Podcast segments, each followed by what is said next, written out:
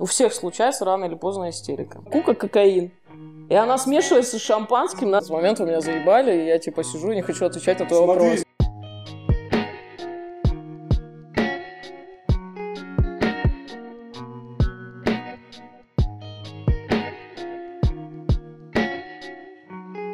Добрый день, люди Люди, дамы, и господа. господа и господессы. Да, как мы всегда здесь, с вами, как всегда, подкаст «Пацантон», подкаст обо всем и ни о чем сразу. А, Сегодня мы здесь собрались снова, чтобы пообщаться, поговорить и обсудить какие-то темы с гостем. А, Как всегда, неформально, весело и Безудержное веселье. Да, давай представим сначала. У нас сегодня в гостях э, Саша. Саша Мир, да. Да, Саша Мир. Человек, который несет везде мир, э, человек, который, Вообще нет. э, который очень круто разбирается в креативе, рекламе и этом всем. Как Да, в всегда. принципе, во всем, во Да, всем, во чем всем, мелочиться. Да, человек, с которым просто хочется хорошо пообщаться, которому интересно общаться. И сегодня это у нас в гостях. Но перед этим, э, как всегда, один вопрос. Как дела у вас, ребят?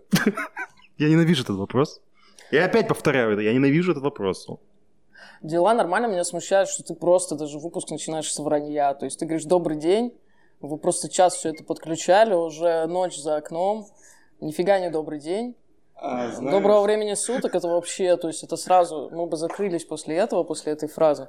Поэтому Доброго просто времени суток? Да, это ужасная фраза, отвратительная. Смотри. А что ты имеешь против этой фразы? Да, тут понимаешь, тут все построено на кли- клише и вот э, вранье, так что э, мы просто... Я не подписывался на это. Мы создаем образ, видение, и это все. Ну, смотри, если ты с этого начала, то окей, ты же можешь слушать э, выпуск в любое время суток.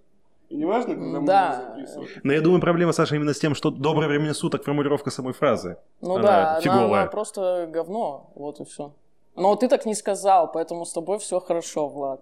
Хорошо, я, Я просто сказал. уже начинаю защищать. Ты просто, нет, ты просто наврал, потому что надо понимать, что сейчас вечер, мы сидим э, вместе, болтаем, пьем У тебя даже кружка пустая. Да, Все нас вранье, все вранье. за окном минус 30, жесткий холод. Жесткий. Как бы мы просто должны осознавать реальность, в которой находимся. И сейчас мы будем очень тепло разговаривать, правильно? Почему так? Почему тебя так начинается? думаю, я думаю, что меня куда-то пригласили. Чтобы понимали, мы, как всегда, сонные э, и... Не, ну за себя говорю, я сегодня выспался. Ты потому что- выспался, да. да. Будем раскачиваться потихоньку, развлекать вас. И, как Саша уже сказала, тепло и комфортно себя чувствовать и общаться. Друзья? Руслан, как у тебя дела? Вы так не ответили на этот вопрос. Ну, как всегда, у меня все замечательно. Есть подкаст, есть гости, значит, все хорошо. Чтоб ты поняла, ты уже понимаешь, что это подкаст немного чокнутого. И- Да, имени. Эм, Саш, Давай. смотри. Во-первых, я рад тебя видеть в Омске. Я знаю, что ты тут э, ненадолго и уже скоро уезжаешь, поэтому как? Омск? Начнем Вот с этого. прикинь, а, пройдет полгода, а я все еще здесь. Вот это будет смешно. Но я надеюсь, что это не сбудется. Да, Э, У меня вопрос, то есть ты настолько не любишь что то Ну ты же слышал первые слова? Грязь, слякоть, вот, вот Аки Достоевский То просто. есть ты не кидал монетку в какой-нибудь фонтан? в сугроб. Э, Ну, нет, э, не, на самом деле я вообще не очень-то приветствую то, чтобы обсирать Омск. Ну как, обсирать Омск может только Амич. Ну как бы нам это в принципе можно, обычно мы это делаем в шутливой форме, поэтому это отчасти шутливая форма, собственно.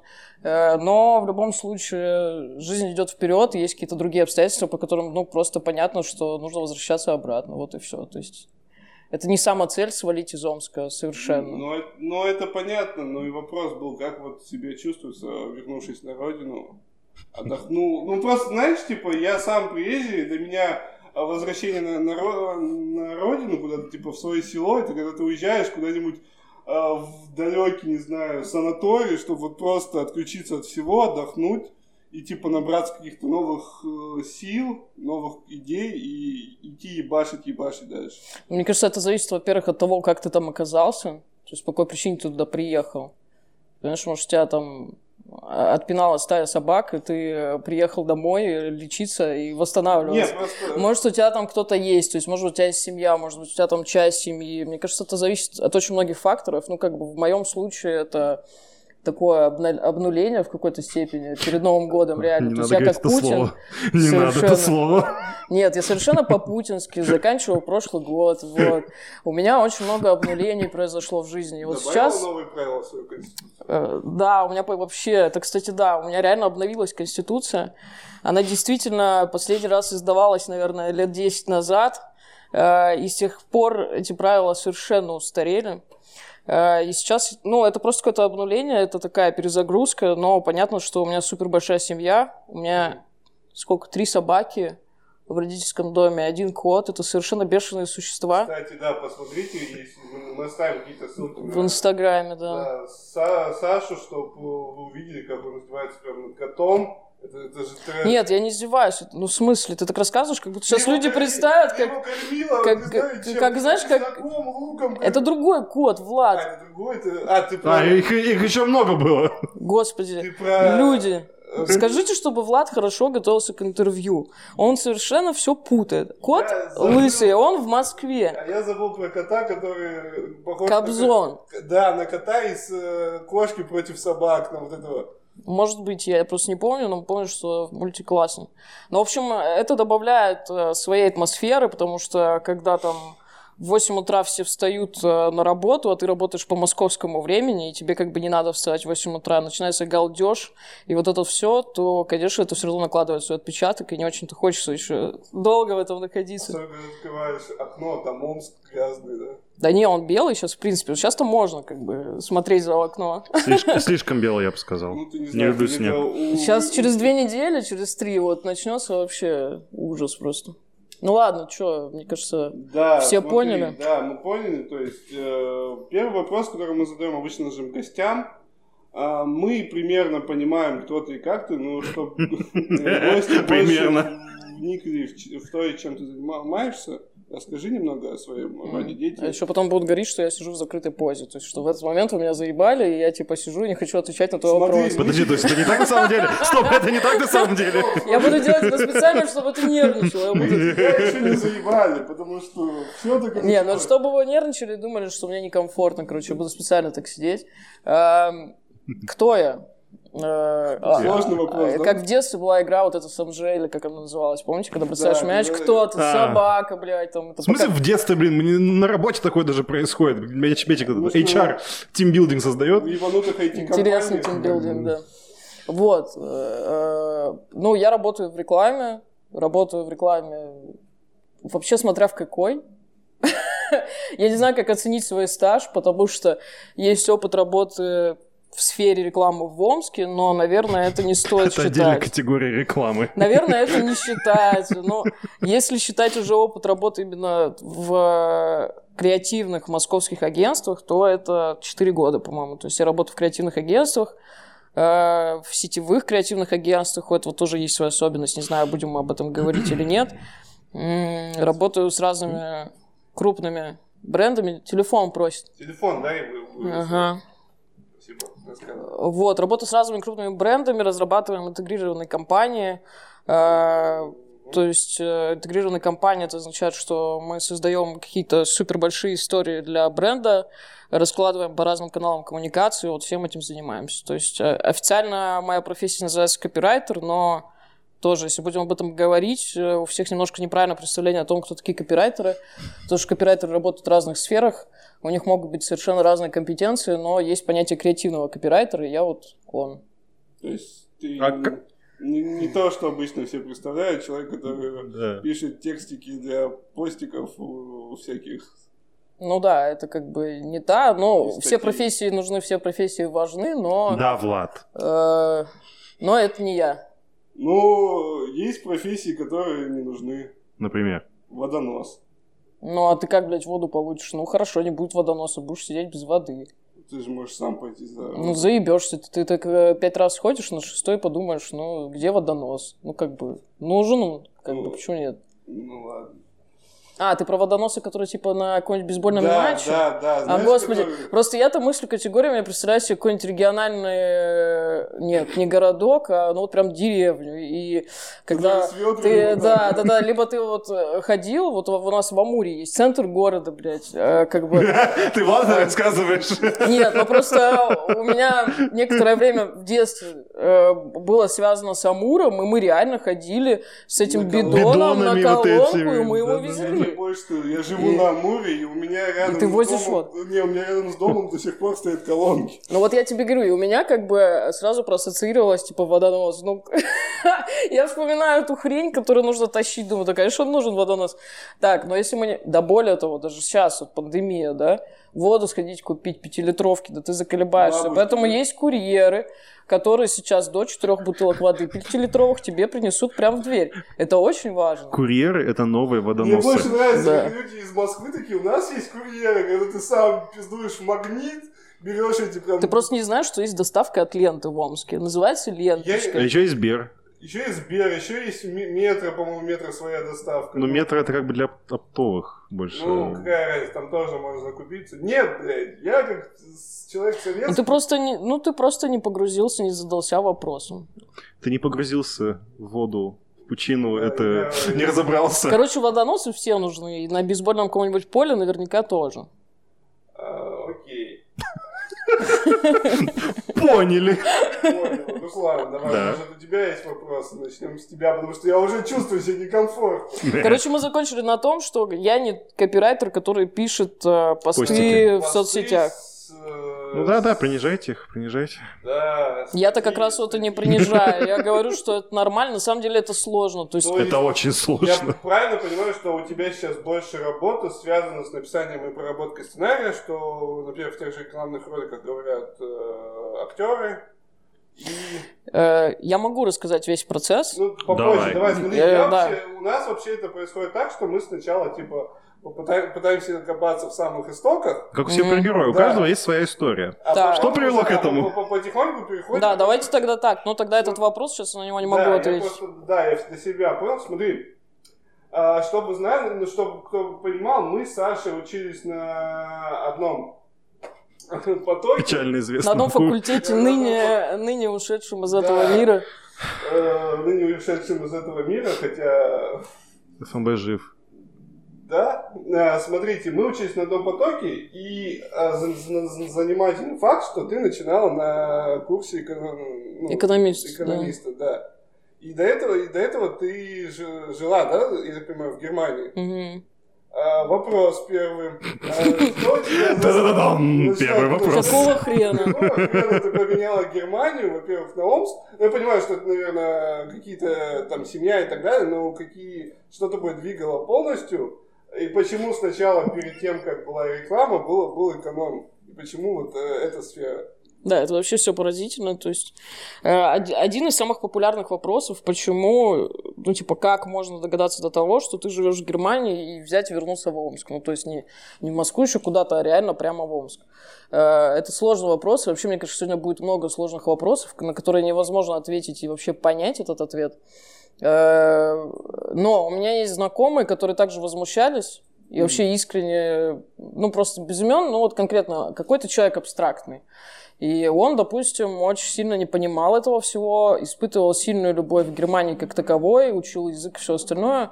В итоге задался целью, что переехать в эту страну, переезжает, причем там не один, да, и просто спустя где-то три месяца, может, чуть больше, мы списываемся, и я начинаю слышать поток э, мыслей и сообщений, тех, которые были когда-то у меня, о том, что за жопа, я хочу отсюда уехать, я хочу в Россию, оказывается, там так хорошо, э, потому что мы ко многому очень привыкли, и мы вообще не осознаем, а, а как это там. То есть, когда ты приезжаешь там на две недельки, э, в комфортных условиях проводишь отпуск, ты вообще занимаешься совершенно другими вещами, у тебя приоритеты другие.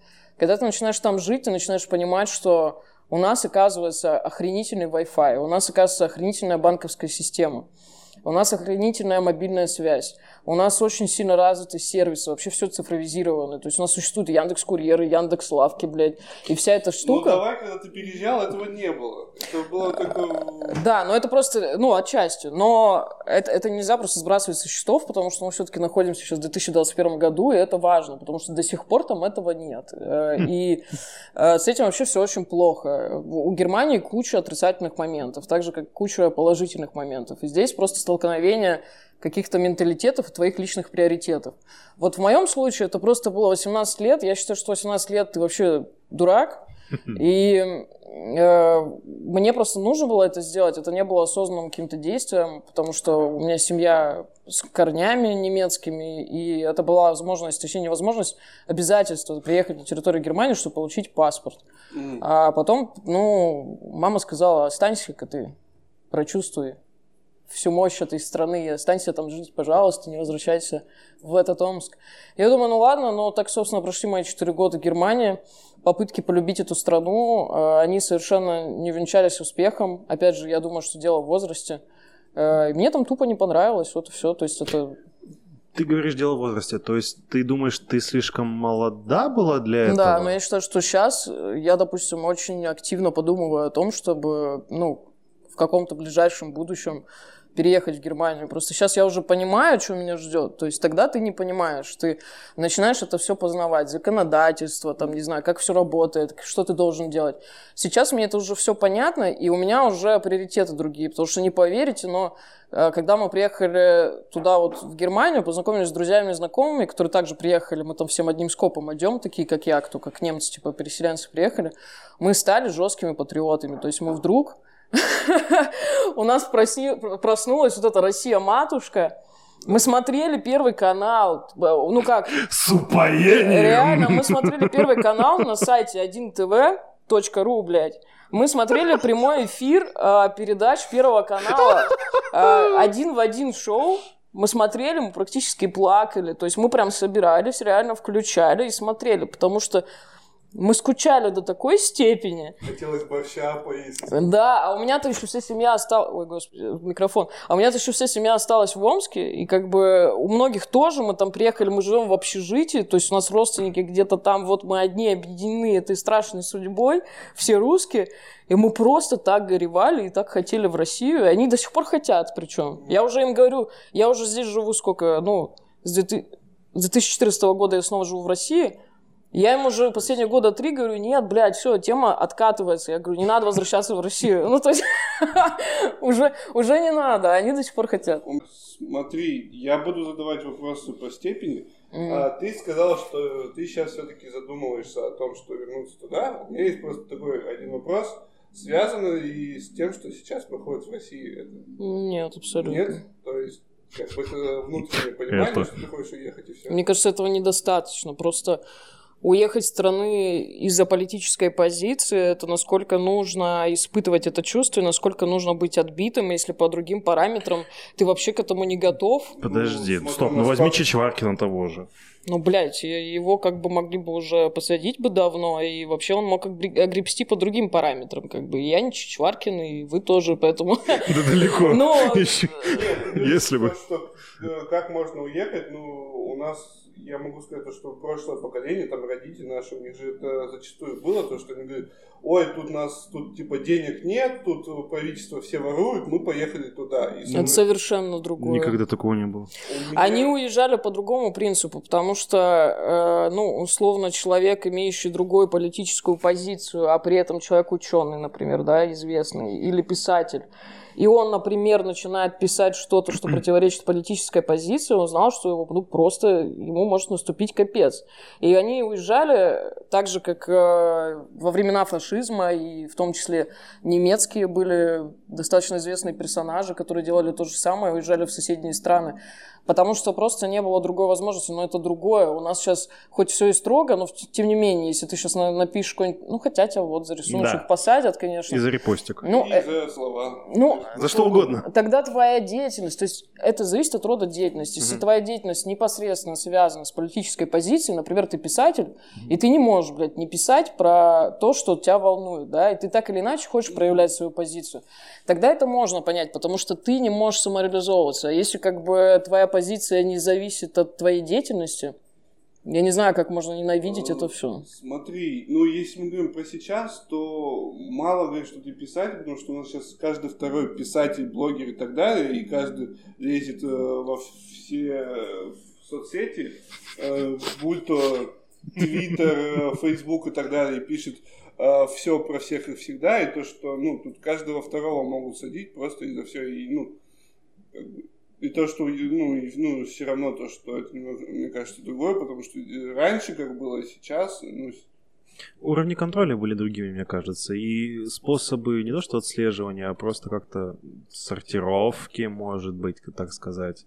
То есть сейчас более обширные сети, можно ну, сказать. окей, ладно. Главная суть этого всего, то, что мотивы в любом случае людей раньше, они абсолютно другие, нежели сейчас. И это не, невозможно сравнить. Ну как, это можно сравнить по какому-то принципу, но мы уже в другое время живем.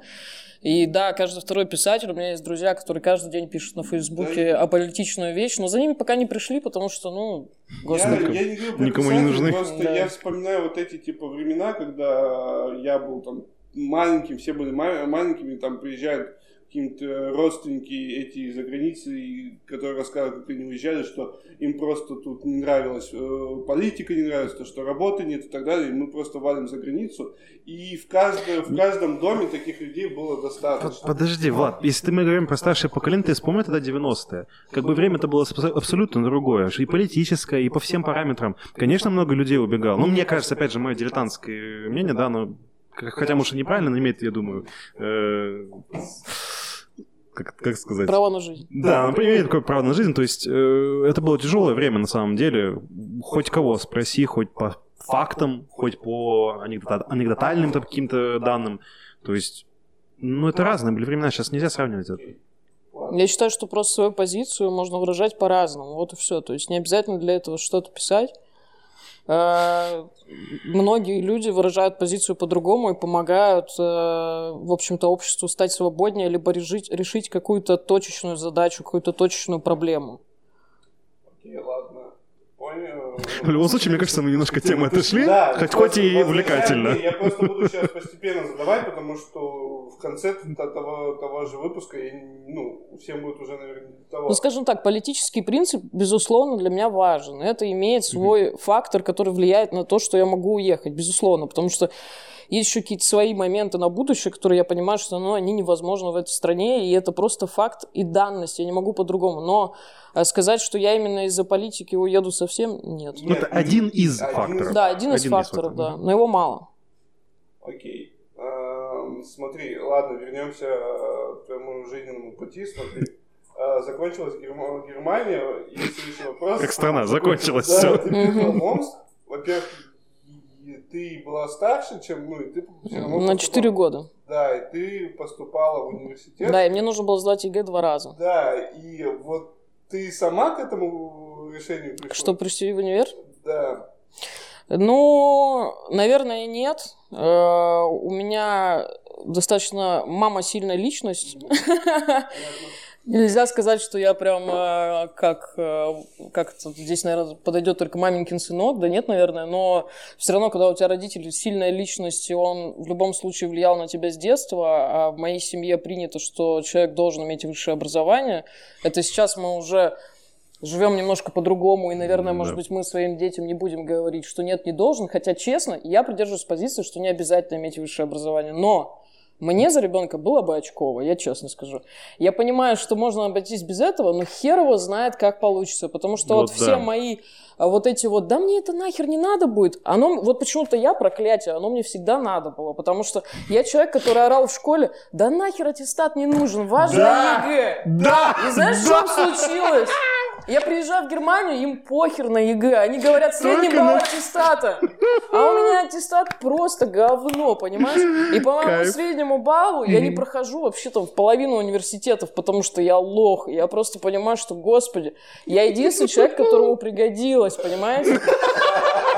Омске, И единственный человек. И ты никогда... И самое смешное, что даже сейчас, если я поеду в Германию, посчитают и мой балл за универ, который тоже я уже... Да нахер он мне, блядь, универ, я уже работаю. Мне и универ теперь посчитают мой троечный. Хотя я одаренный ребенок России, между прочим. Я же олимпиадник, блин. У меня все с мозгом хорошо, но у меня как бы такая позиция, что вот мне что-то интересно, что-то неинтересно.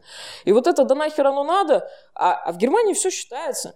Поэтому я с этой позиции считаю, что, конечно, ребенка не надо к этому принуждать. Но хрен его знает, что случится. Он через пять лет там будет заниматься бизнесом, прогорит, решит, что, блядь, я захотел стать математиком, и все. И как бы, ну, пойдет в универ, ладно, ничего Ну, страшного. это как страховка жизненная, можно сказать. Может быть, да. И в моем случае это просто было воспитание. То есть я, в принципе, тоже понимаю, что, ну, наверное, высшее образование все-таки надо. Бабушка у меня очень сильно за это переживала. В общем, меня все просили пойти в высшее образование. Меня очень сильно хотели зап- запихнуть в медицинский, потому что у меня семья медиков.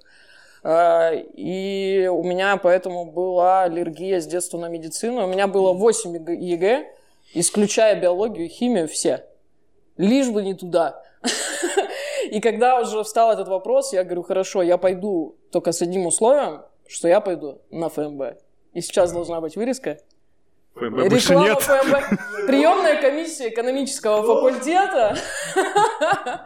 Да. Дол- Должен быть вот этот видос, где Углич в гру- грустит на фоне дождя. Ладно, это Где у локальные него очки еще так надеваются. Да. Локальные мемы. А, Да, в общем, э, и это было мое единственное условие, что я пойду на ФМБ. И мне тогда казалось, что я буду экономистом, то есть мы к А этому вопрос, почему подходим. ФМБ? Почему ты так на ФМБ? Ну, потому что Престиж! Да, я-то просто на 4 года старше, а на самом деле в школьное время это много. И у нас как-то так было, что все знали, что это самое реально было. До того, как мы все с вами туда пришли. Из-за того, что мы сюда пришли, Или из-за того, да. Это было престижное место, в котором реально были классные преподаватели, классные ребята. Оно было какое-то очень кулуарное, это действительно правда. Более того, вам хочу сказать, что у меня сейчас э, сестра занимается э, устройством, ну, она, у нее есть бизнес, в котором она помогает ребятам, которые захотели переехать учиться в, Моск... в Москву, господи, в, эту, в Германию. Она помогает подобрать вуз, оформить документы. Вот она оказывает, оказывает все эти услуги. Полностью. Скину тоже могу ссылочку, реально полезно.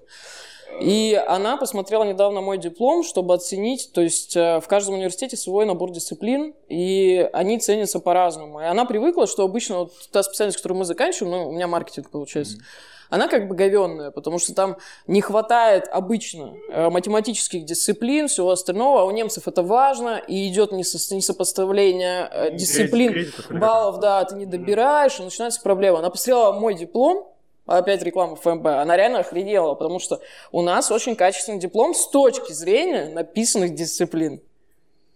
Вот, поэтому с таким Точнее, дипломом... написанных С дисциплин. таким дипломом можно неплохо поступить в Германии. Так вот, я, значит, живу и считаю, что мне нужен эконом. эконом. Почему-то. Потому что мне всегда это было интересно. У меня были в детстве, в 7-8 лет у меня была игра настольная «Быки и медведи». У меня были все монополии. То есть у меня была мечта стать директором банка. Ну, реально. То есть не космонавт, а директор банка. И это как Неплохая мечта, знаешь. Вполне неплохая. мне кажется, мама просто не сказала, что существует специальность какой-нибудь предприниматель, там, не знаю, финансист. Почему ты директор банка? Кто, блядь, такой директор банка? Ну, я не знаю. э, Герман Греф. э, Ну, ну, управляющий больше. Ну, допустим. Наверное, видимо, у меня была мечта стать Грефом, да. И мне показалось, что эконом-факультет это что-то прикольное, классное, я буду работать в банке и все остальное. Несмотря на то, что у меня уже была набита татуировка к тому моменту.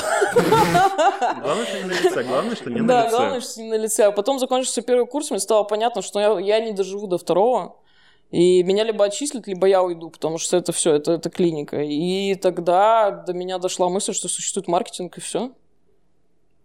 Слушай, копирайтинг появился после уже того, как ты поступил на маркетинг. Появился. Это, это еще одна заслуга ФМБ, но не, но не преподавательского состава,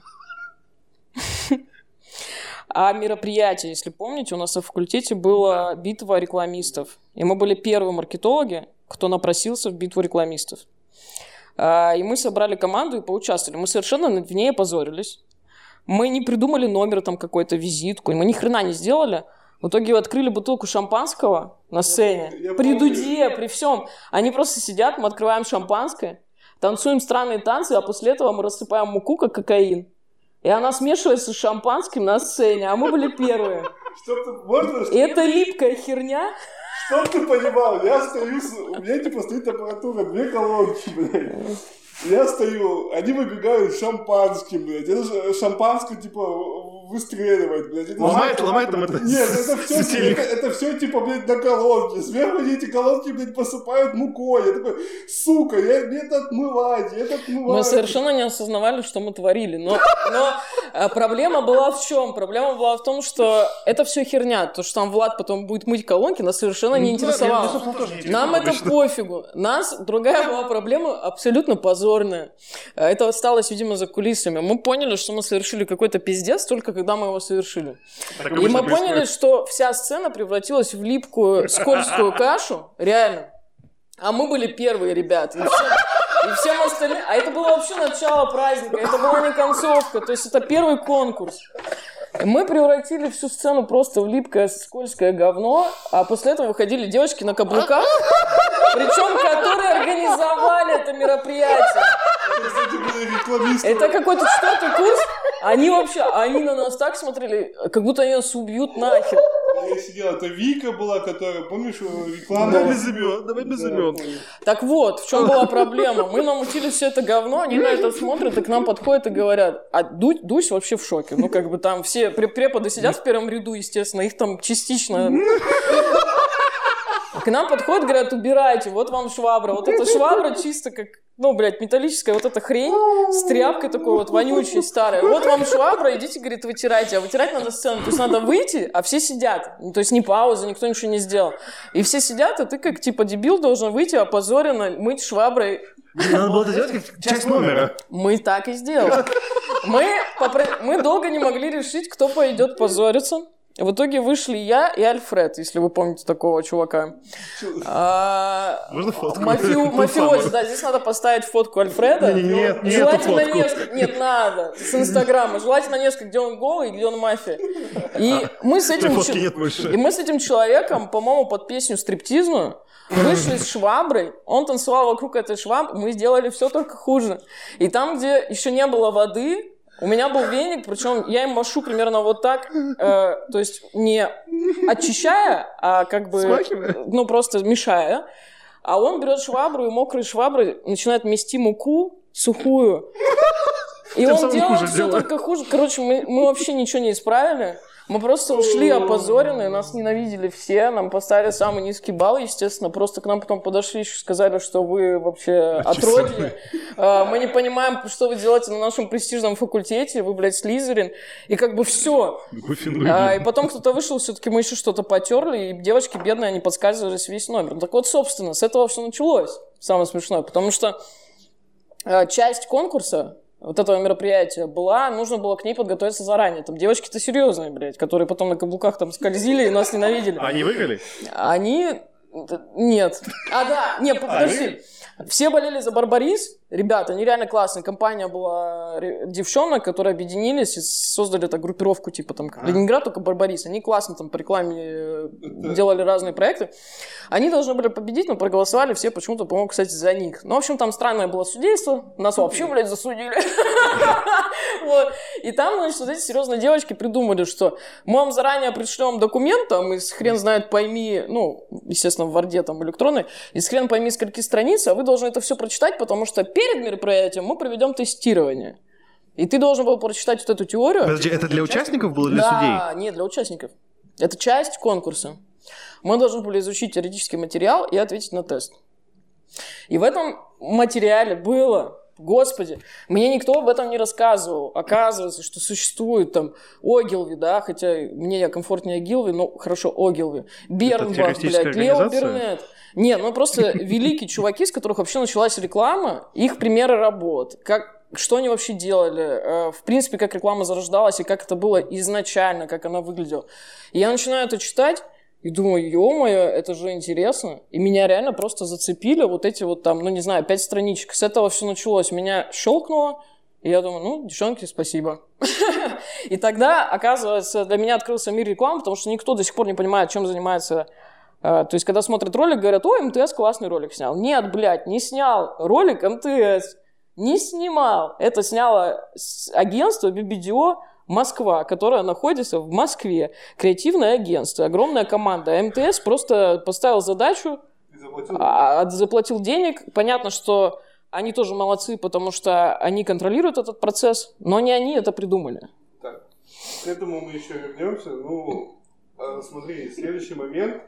Я тебя в Омске почему-то помню, ты по проектам, связанных с... Ар, ну, как арт-директор в ресторанной да, сфере. В ресторанной сфере, да. Поехали.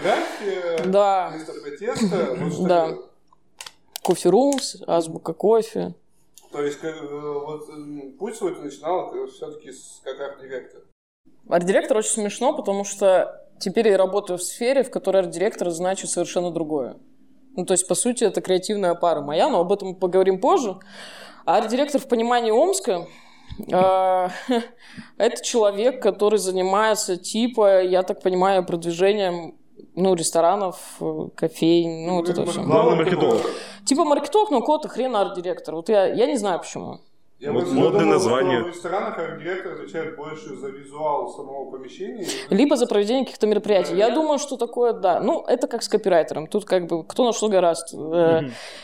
Ну, почему-то это называлось арт-директор. По сути, ну вот в моем случае это было про продвижение, да. В каких-то случаях это было, в принципе, когда мы проект с нуля запускали. Вот ну, например, какой? Ну, вот место протеста, например, да. Вот поэтому вот место протеста Почему-то все хвалят место эти, это место за меню и за креатив меню. Это же твоя работа полностью. Никто, не, никто за нет, меню не полностью. Нет. То есть тут, ну, как бы сложно сказать полностью. Ну, название именно ты? Название самого заведения, да. Это было очень смешно, потому что э, человек, который непосредственное участие принимал в открытии этого заведения, ну и других тоже, э, мы с ним были знакомы по другим проектам, с другими людьми, и в какой-то момент мы просто сидели, и он передо мной положил листок, сказал, вот хочу открыть такое-то заведение примерно. Думаю еще пока, но вот там, наверное, будет что-то про пельмени и так далее, что-то с тестом.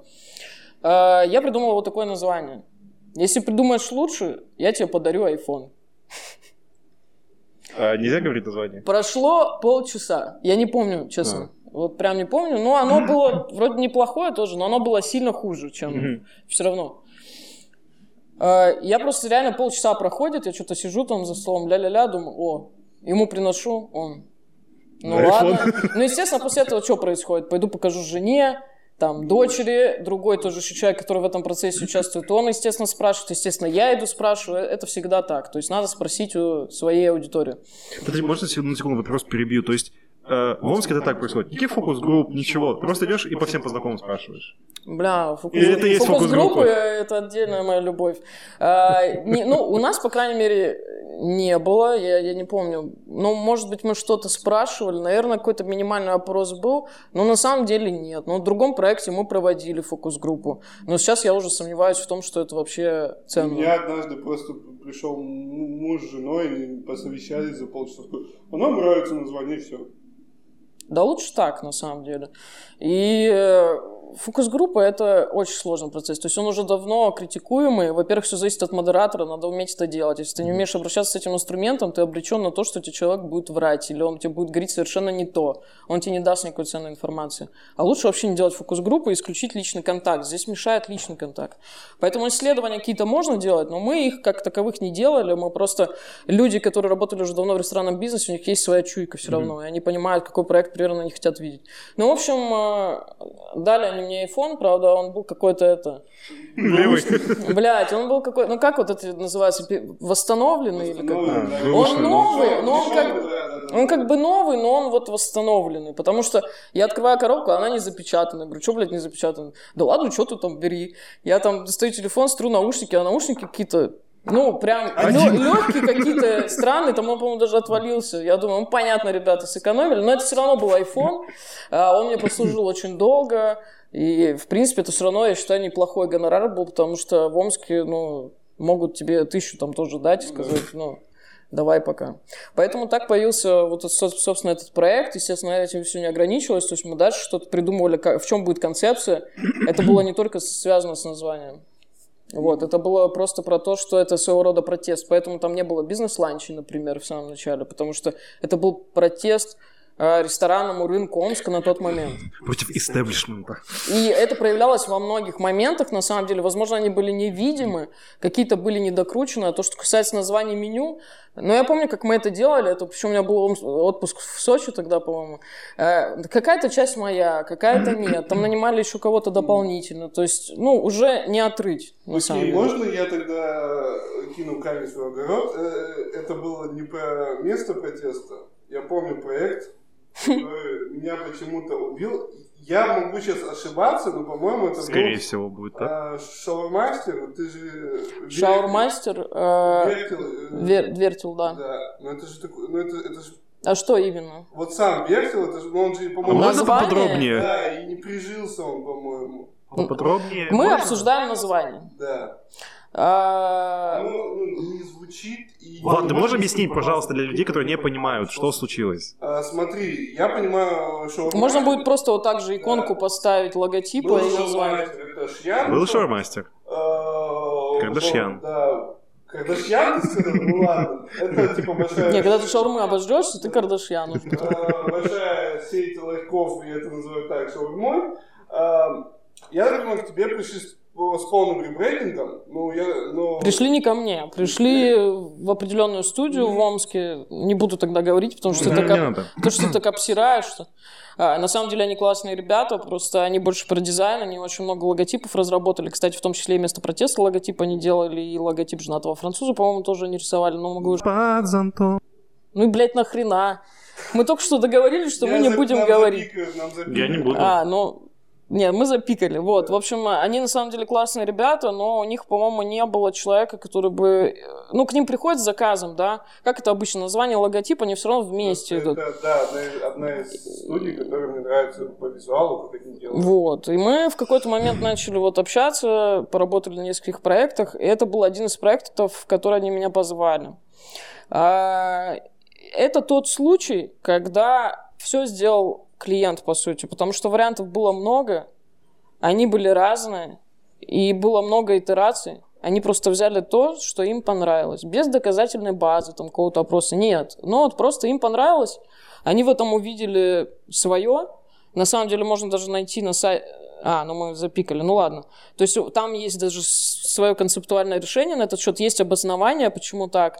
Но не зашло. Это... Просто Я помню, что они сделали нескольких своих вот этих э, лайфов, и, э, и все, дальше... э, Я думаю, что дело не в том, что это говноназвание, да, а если ты так считаешь, да. Э, Я думаю, что дело просто с шаурмой, скорее всего, в локации. Вот и все. А что не так с шаурмастером, я не понимаю. Тебе не ну, нравится за- название? Нет, шаурмастер у них было, они, зах- э, они захотели переименоваться. Во что? Вертел был. Ну вот они стали верть. Ну, Сейчас они, это да, есть? стали верть. Нет, они сейчас... Мне кажется, есть еще ну, где-то. они есть, но там... Ну сейчас разделению, пере- перехватил да. рынок лаваш. Ну, по-моему, там переразделение пошло. А, ну, окей. Но они изначально, по-моему, Я не, не хотели, они не хотели прям все заменить на Ну, просто хотели... Э, Я уже не помню. Ну, да, такой проект был. Ну, здесь э, решение принимал клиент. К сожалению, это не тот случай, когда бывают какие-то классные московские агентства не сотрудничают с какими-то клиентами, если понимают, что будут сложности в коммуникации, или если продукт получится хреновым, и мы не хотим его выпускать, поэтому лучше мы не будем работать. Нет, я человек, который живет в Омске, пытается заработать денег, поэтому, ну, вертел так вертел. Ну, Слушай, Вот а- вертел так вертел. ну, то и вертел я. То ну, есть ты в большей степени за вот это понимание, что клиент всегда прав? Нет, это я тебе говорю лишь про ту реальность. То есть Ну, в тех условиях Тех- это... Ну, понятно, то есть... Ну, было бы глупо, тебе там сколько, 25, не знаю, ты вот только приехал из другой страны на первом курсе, и ты там, или Ну, на втором, и ты говоришь, да, мне не нужны ваши деньги. Ну, понял. Это не в моей концепции.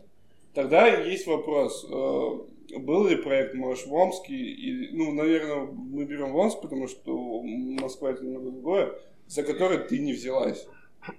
Который сказал, ну, ребят, это говно. Можно без имен. Говно.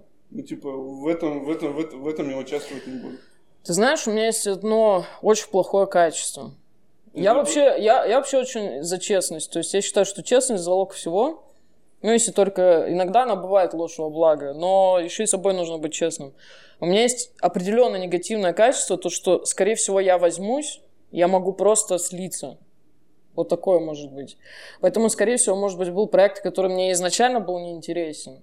Но какие-то другие вещи победили, и я, допустим, начинаю какой-то этот процесс запускаю, и в какой-то момент я просто из него выпадаю, потому что изначально надо было честно с собой поговорить и отказаться. Там деньги, там какие-то возможности, свои, в общем, цели были. Поэтому, скорее всего, да, но э, сказать прям что-то, что какой-то зашквар, нет, ну были какие-то стоматологии, были вот рестораны, а, вот мы хирург открывали, ну, в смысле, при... ну, вот приходили ребята, там название попросили сделать, не то, что открывать, открывали они сами. Ну, разное было, но вот прям, чтобы говно нет. Смотри, ну окей, вот э, прошла твоя жизнь в Омске, теперь мы идем дальше. Э, у тебя были потом этап курсов. Но она, кстати, не прошла там жизнь в Омске, она до сих пор продолжается. Ну, в смысле, именно...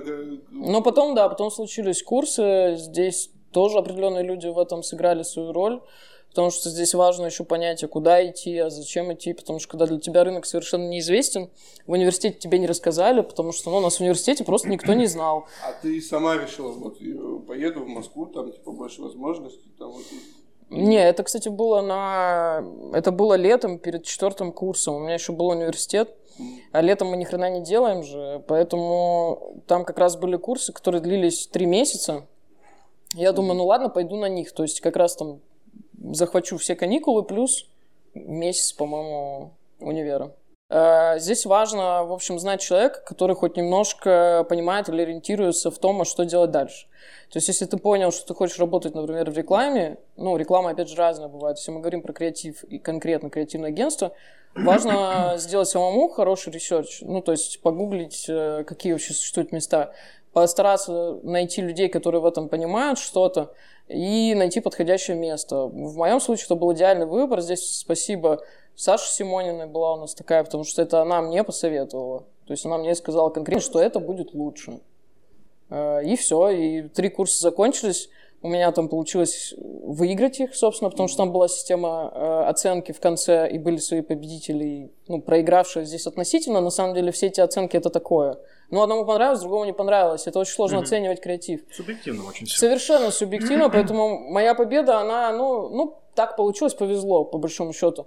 Работа, понятно, что хорошая, но могла победить и другая. И так как у меня было золото этого курса, а эти курсы созданы ребятами, которых очень уважают э, креативный рынок, э, то, в принципе, в то время выпускники расхватывались очень быстро. Их тут же приглашали на работу. То есть уже не как стажеров, стажерам, в принципе, попасть в креативное агентство очень тяжело с улицы, потому что твой диплом о том, что ты закончил рекламу в университете, он там не играет роли. А как попасть? Вот, курсы. Только через курс. Больше никаких путей нет.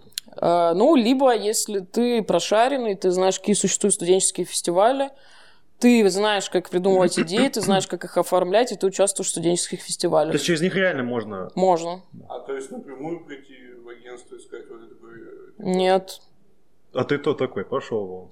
То есть, если у тебя даже портфолио, там 40 проектов. Я Каких?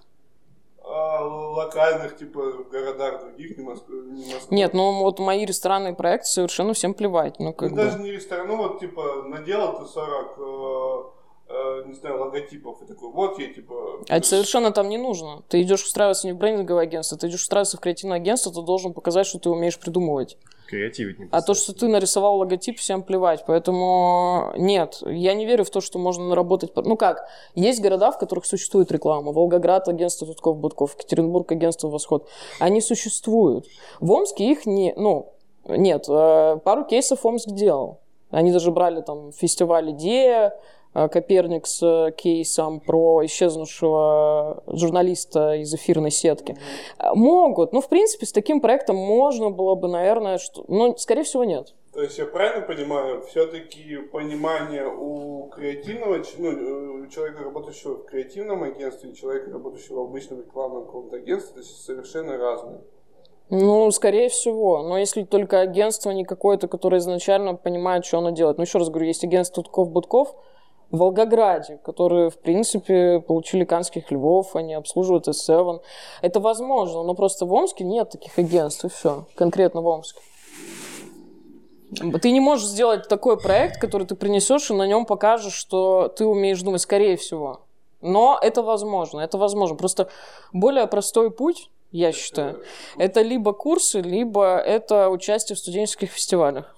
Слушай, давай типа сейчас совет дадим студентам. Э, да, вот какие курсы можно... Не идти в рекламу. Да, какие- ну, сейчас понятно, но какие курсы можно... А, Сейчас они очень сильно поменялись все. А, Более того, те курсы, которые у меня были, они сейчас вообще свою платформу образования расширили, у них появились новые профессии, у них э, формат изменился. Если раньше он был более кулуарным и преподавали непосредственно сами основатели агентства и ребята Ну а сейчас мастодонта, то сейчас уже нет. Но все равно, наверное, первое место это Мэтс. Ну, можно будет внизу просто написать. Первое место Мэтс, это если креатив именно воркшоп, э, икра. Слушай, а еще тогда вопрос, а в- как э, относятся ко всем вот этим курсам инфо-цыгане, которые... типа, Да Влад, ты со своими инфо-цыганами достал! Курс это не э, инфо-цыгане! Продают... э, Как, как, как это называется знаменитый? Я все забываю их название, которые курсы продают. Бизнес молодость. Это бизнес-молодость, да, с этим. А я не, не, не, Шайбудинов. не, которые типа курсы в интернете по дизайну продают, поэтому... Инфо-цыгане. Нет, как этот онлайн-сервис называется, который, помнишь нам? Господи, Skillshare, что ли? Skillbox. Skillbox, вот это ну, не А, инфо-цыгане. ну, типа, ну я их причисляю к тому, что, потому что они продают воду за... Я сейчас, кстати, учусь на Geekbrains, продукт менеджменту. Ну, ладно. Четвертый эпизод. Влад путает понятие Да я- онлайн-курсы и Да, инфо-цыгане. я, я их под одну, потому что за 70 Шел тысяч, четвертый ну, эпизод. типа, вот... И в чем вопрос? Смотри, Да в чем вопрос? потому что многие из таких курсов, они типа рекламируются на том, что у них типа э, в учителях пиздатые э, спикеры и так далее, и они там получают работу в после... Окей, я тебе объясню разницу. Вот она ключевая. Я таких курсов других не знаю. Это только, как правило, работает с рекламными, ну, по крайней мере, про те, которые я сейчас говорю. А, Эти рекламные школы созданы людьми, у которых есть креативное агентство. Причем это креативное агентство далеко не хреновое. Ну, то есть, там, воркшоп в свое время сделала BBDO, сейчас уже они там отсоединились. Мэтт создал агентство Friends, а икру агентство Red Cats. Совершенно все эти агентства, они очень крутые. И они созданы людьми, которые вообще работают с рекламой. Почему? Потому что им надо было где-то брать людей, сотрудников, а где их взять, если их нигде ничему не учат. И как бы они решили, что нужно учить самим. А, И им хорошо, потому что они постоянно через них проходят разные ребята и таланты, и они там могут себе Отбирать забирать. можно каждого. И как бы людям хорошо, потому что негде учиться. Э, Первое, это то, что они непосредственно сами это реально делают, они делают это на крутом уровне. Можно просто заглянуть там в рейтинг и посмотреть, что такое агентство Friends. Ну и охренеть сразу. А Второе, это то, что инфо-цыганство, я считаю, происходит в тот момент, когда есть э, та теория, которую ты посмотрел лекцию, да, и ты можешь, в принципе, ее пересказать. Ну, э, в этом ценность, она есть, но она сомнительна, ее можно скопировать. То, что происходит на курсах креатива, невозможно скопировать. То есть там, Сам безусловно, генерируешь. есть теория, теоретический блок, но он достаточно небольшой. И эту теорию, если захотеть, можно найти, но на самом деле очень сложно. Происходит блок теории, он вообще быстро методики А нет. после этого начинается жопа, в которой ты постоянно что-то придумываешь, тебя постоянно критикуют, ты постоянно что-то переделываешь, а потом э, заканчиваешь дипломной работой. Поэтому здесь э, речи об инфо-цыганстве совершенно нет. Ладно, мы на минутку остановились, поэтому мы продолжаем. У нас была минутка перерыва. Вы ее не заметили. Ну смотри, Саш, мы А, поняли может, про заметили. курсы. Да, мы поняли про курсы. То, что все-таки креативное агентство это немного другое, это там больше... Это про- креатив. Да больше продумать. Или не как мы думаем, креатив сел, 5 минут набросал и пошел заказчику. Смотри, сейчас я буду говорить, э, хочу поговорить о твоих проектах, о работе вообще в видео. Э, Скажи, смотри, э, вообще как работа в московском э, э, агентстве креативном, как это повлияло? То есть ты туда приехала и ни хера не понимала сразу, что, блядь, где происходит? Ну да, сразу, именно так да. и было. И, те- и сразу горящие жопы, блядь, и все на тебя орут, вот, вот это было? Или Не, ну никто не орал, ну да. Или как-то просто технично, нормально м, влилось Нет. это всё? Ну, во-первых, сложность в том, что когда ты попадаешь без опыта сразу в BBDO, а у меня было до этого агентство, но это было буквально два месяца. То есть сколько мы там проработали с моей креативной парой. Ну, она там была дольше, а я два месяца. И два месяца, ну, там, в принципе, ничего невозможно понять. Плюс это было немножко агентство другого формата. И когда ты после этого приходишь, по сути, без опыта в BBDO, а, плюс ко всему у меня было нечего терять. У меня вообще был четвертый курс универа, я как бы живу в Москве. У меня были определенные уже уровня зарплаты, на которую меня вообще вытащили в Москву. А эта зарплата, она не соответствовала зарплате человека без опыта. И мы вообще не верили, что нас туда возьмут. У нас не было портфолио. Нас на курсах научили, что ну, у вас нет портфолио, просто положите студенческие проекты, расскажите про себя, про личность как таковую. А, покажите что-нибудь, что вы интересуетесь, какие-то хобби. Да, и у меня было такое портфолио, где были фотки, не знаю, молекулярных коктейлей, которые мы делали в «Женатом французе». А, совершенно ничего. Ну, то есть проектов не было никаких. Очень странные проекты омские. И... А почему шампанскую муку не показали? Мне кажется, заценили бы. Да. И когда нас посмотрели, послушали, мы верили в то, что, в общем-то, дальше ничего не будет. А, нас спросили про зарплату, нам нечего было терять, мы просто назвали те цифры, которые мы уже имели.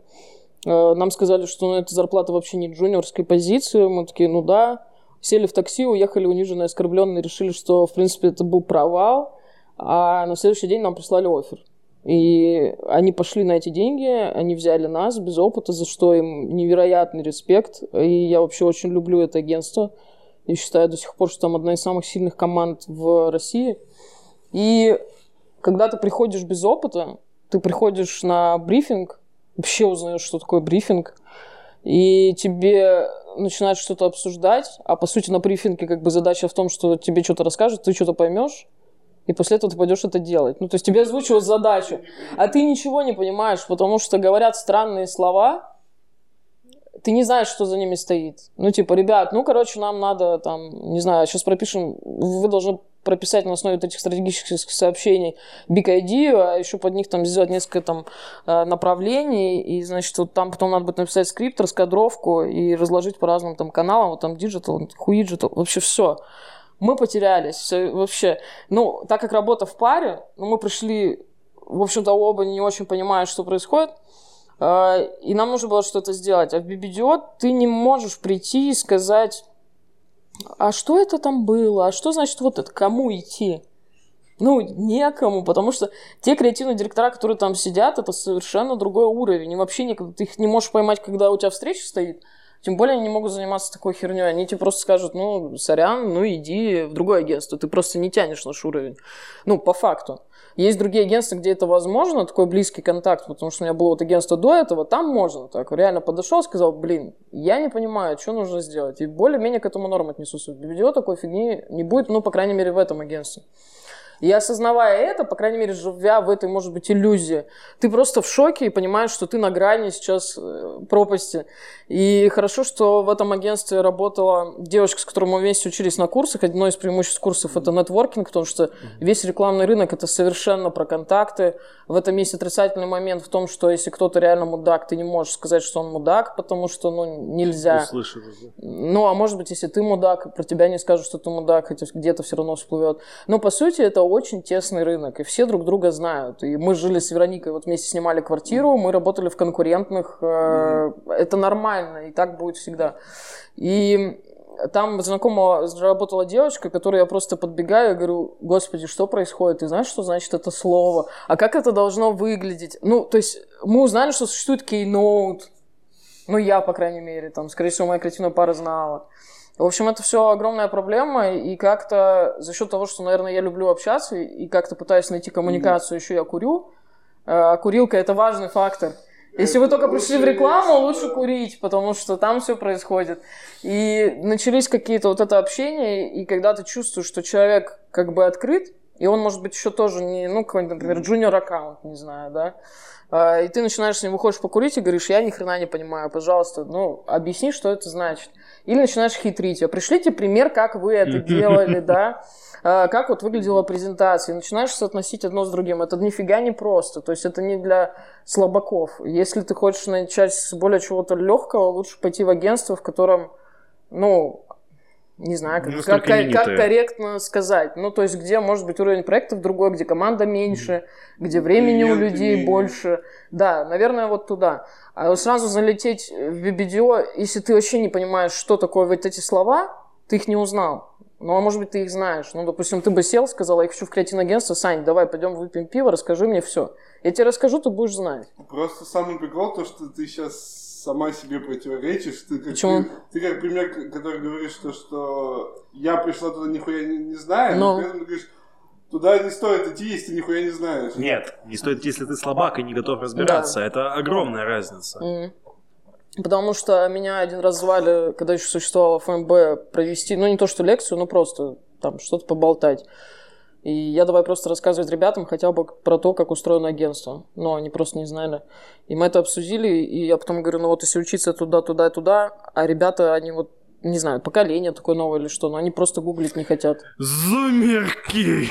Да, зумеры не хотят гуглить, они хотят, чтобы им сразу ты рассказал, все пришел и принес на Подожди, это знаешь, это такой этот э, э, круговорот э, сансары, да? То есть, типа, сначала никто не хотел пользоваться Гуглом, потом все, все пользуются Гуглом, теперь я не хочу пользоваться Гуглом. Это большая проблема, потому что, к сожалению, реально люди не готовы сами порвать задницу, но найти информацию. При том, что настолько легко, это настолько легко сделать. Даже при нашем поколении, да, в детстве вот я просто, меня это очень болезненный пример, у меня интернет очень, очень поздно появился. Он появился у меня такая же фигня. 12. Ну, это вообще... 17 у меня появился интернет. Ну вот, да? Если я хотел что-то знать, у меня был диск нахрен с энциклопедией Британика в четырех томах. И это было моей Википедией. Только данные были устаревшие лет на 10. А еще была большая советская энциклопедия, которую я прочитал от и до. Это была всема информация, понимаешь? Причем 16 лет у меня даже был не интернет, а надо было подключать мою Nokia какую-то там. Модем а, какому-то там да, настраивать. что стоило огромных денег. Просто один да, раз да, обновил да. страницу и потерял все бабки. Люди, вы хотя бы в интернет-кафе не ходили, чтобы блядь, в интернете... Я ходил, в компьютерном дядя, клубе У меня дядя владел одним. Так вот, эти сволочи не хотят гуглить. Они, понимаешь, людям лень, и они не могут найти, если даже ты не можешь найти информацию, я вот, если мне что-то надо, я, я выгрузу. Я, я даже знаю, что ВКонтакте есть поиск по документам, по любым. И бывает, даже какую-то книгу не можешь там найти, если даже да. в Телеграм-боте нет. Или какую-то пытаешься найти информацию, какой-нибудь диплом что-нибудь, просто ищешь, гуглишь и найдешь. Я про то, что возможностей миллиард. Но люди не хотят. Если этого нет в доступе, попробуй э, найти человека, попробуй с ним просто ему элементарно написать. У меня была как какая-то цель, я не помню какая. Нужно было что-то узнать. И я просто выбираю человек 15-20 условно креативных директоров, начинаем писать, мне 90% не ответим. И это в какой-то степени там может быть унизительно, да, или стрёмно. Но один-два ответены. И это готовность к тому, что ты найдешь информацию, что ты зарегистрируешь наконец на Фейсбуке, потому что реклама вся на Фейсбуке. Сейчас еще в Клабхаусе. Я вот э, сегодня, там сейчас есть огромная тусовка, называется «Креатив и бренды». Угу. А уже который день там разговаривают про креатив, так что можно так, тоже зайти. Э, для деревенских Клабхаус что? Это новые, новая социальная сеть. Давайте, вот это, это ТикТок, это как, э, для, чтобы вы понимали, молодые, это, это как ТикТок. Ну, как шутят, э, уже Баян как шутят о том, что все любители аудиосообщений теперь в, в котле, наконец-то, их можно сжечь. Ну, то есть, это соцсеть аудио в реальном времени. То есть, ты туда заходишь, и просто все разговаривают. И То туда можно вступить только по инвайту, у меня есть два штуки, поэтому... Ну, по сути, это дискорд комнаты. Ничего, типа, сейчас стерео очень начинают везде. А, ну, во-первых, эта компания, она реально, конечно, очень круто, потому что кто бы мог подумать, что еще можно сделать какую-то социальную сеть, и при этом, чтобы этот э, проект, стартап стал единорогом, но они уже 100% будут единорогами, Э, это слишком много факторов, но вот такая социальная сеть, она очень популярна. Она появилась после того, как начался коронавирус, и людям захотелось... Она давно появилась, но у нее прирост, э, по-моему, 300% за последние буквально несколько дней. То есть вот эта система, во-первых, инвайтов, то есть это закрытая типа тусовка. Плюс залетел Илон Маск, И после этого все. То есть, после, вот, после этого биткоин пошел, Он вообще управляет нашим выш... миром. Мне кажется, если он скажет э, когда-нибудь, что Омск это круто, господи, пусть он это скажет. Так он же на пару дней Все переедут в Омск. Одним из богатейших людей в мире. А Джефф Безоса даже перегнал. Смотри, э, Саша, после того, ну, мы узнали то, что у тебя, как ты пришла в него, как это было, прикольно, смотри, я хотел спросить про проект, который у тебя самый запоминающийся. Подожди, подожди, до проекта. Смотри, Я обожаю вот, этот вопрос на собеседовании. Вот как раз будет время подумать. Да. Э, смотри, вот ты вот так рассказываешь, да, у меня, наверное, ну, такой вопрос происходит. То есть, э, есть такой стереотип, я не знаю, насколько он оправданный, я сам как бы это лошар, да, я никогда не был в Москве, но что в Москве очень быстрый темп жизни, очень напряженный темп жизни. И если такое, что чувствовал ли ты когда-нибудь какое-нибудь перегорание, может быть? Ну, конечно. Близ, близка ли была ты к этому? Как это вот проявляется именно в креативном пространстве? Мне кажется, что... в креативном пространстве это просто умножено на 100. Вот, потому что многие люди, у меня такое чувство есть, да, они думают, что просто сидите там, а, найс, nice. и все. То есть это все, что вы делаете. Просто сидите там, что-то придумали, бум-бум, получили бабки и ушли. А на самом деле это как это вообще все? Вообще тема выгорания это настолько глубокий вопрос, что нам надо было бы встретиться еще три раза, чтобы обсудить эту тему. Она слишком обширная, и это все тоже такое, мы сейчас сидим здесь рассуждаем, есть люди, которые вообще по этой теме там работают, научные работы пишут. Ну, собственно, так и происходит. А, мне в этом смысле понравилась книга, в которой, собственно, шла речь про выгорание, в том, что вообще надо уметь дифференцировать. В любой момент, сто процентов, в любой работе, скорее всего, но если только не Илон Маск, он, в принципе, не от мира сего, хотя не удивлюсь, если у него было перегорание. Mm. у тебя случится этот момент, но насколько это можно назвать выгоранием или ты к чему-то уже привык, ты может, сменились твои приоритеты. Может, на самом деле тебе комфортнее было бы работать с другой командой. Mm-hmm. Или ты засомневался в себе.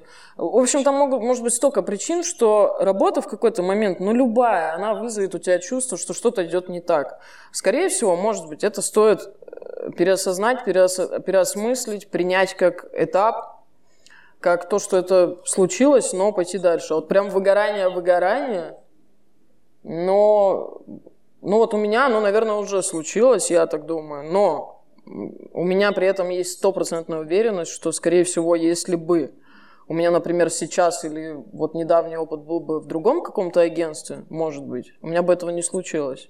Mm-hmm. То есть здесь и ты не можешь это предсказать. Но вот ты пришел куда-то работать, да хрен его знает, как там будет, как у них что устроено, кто там рядом, что ты будешь делать. Ну вот кто это знает? Никто не знает. А по факту потом выясняется, что ты вот тут именно перегорел. А может, ты придешь в другое агентство, и ты не перегоришь. И сейчас для меня, например, сложно понять, у меня перегорание вообще к индустрии, или у меня перегорание конкретно из-за какого-то опыта работы в конкретном месте. Mm-hmm. И это большой вопрос, который меня лично сейчас очень волнует. Просто ты говоришь, что, что это в любой работе, да, безусловно, просто творческие профессии. Никак да, здесь мы затрагиваем другую тему, то, что... Э, там больше Человеку со, с низкой стрессоустойчивостью в креативном агентстве вообще сложно работать, потому что это речь даже не о том, что там все орут. Да, все орут. А, не всегда, но такое бывает. Бывают очень-очень-очень стрессовые моменты, когда реально орут все несколько дней. Там какой-нибудь серьезный тендер или еще что-то. Но по большому счету можно и не орать. Это ведь суть в том, что наша работа заключается в том, что ты что-то придумываешь каждый день. И каждый день это подвергается критике.